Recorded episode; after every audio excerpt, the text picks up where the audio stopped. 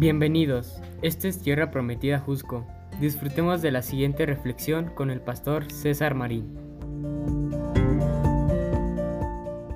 Entonces te dije que son tres cosas que celebramos. El amor de Dios, porque Dios me ama. La otra cosa es que Dios está contigo. ¿Sí? Dios está conmigo. Él es tu compañero. Cuando tú te sientes sola, cuando te sientes solo. Salmo 139, 7 al 10 dice, jamás podría escaparme de tu espíritu. Jamás podría huir de tu presencia. Si subo al cielo, ahí estás tú. Ahí estás tú. Si desciendo al abismo o a la tumba, ahí estás tú. Si cabalgo sobre las alas de la mañana, si habito junto, si habito junto a los océanos más lejanos, aún allí me guiaría tu mano y me sostendrá tu fuerza. Qué poético,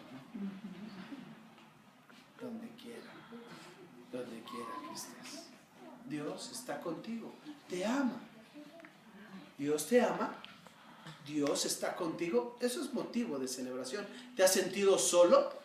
¿Te has sentido sola? Incluso en la Navidad pasada o antepasada está toda la cena, todo el rollo y tú te sientes solo. El día de tu cumpleaños a veces te has sentido solo o sola en alguna reunión. La verdad es que no estás solo porque Dios está contigo. Y ese es un gran motivo de celebración, ¿no creen? Nunca, dice Hebreos 13:5, nunca te fallaré, dice el Señor. ¿Crees que eso pueda ser un motivo de celebración? Nunca te fallaré. Eso dice el Señor a través de su palabra en Hebreos. Nunca te fallaré. Entonces, celebra al Señor, porque ese es un motivo de celebración. Y luego dice el Señor ahí mismo en Hebreos, jamás, jamás te abandonaré. No te fallaré, no te voy a abandonar, yo estoy contigo ese es un motivo de celebración, ¿no crees?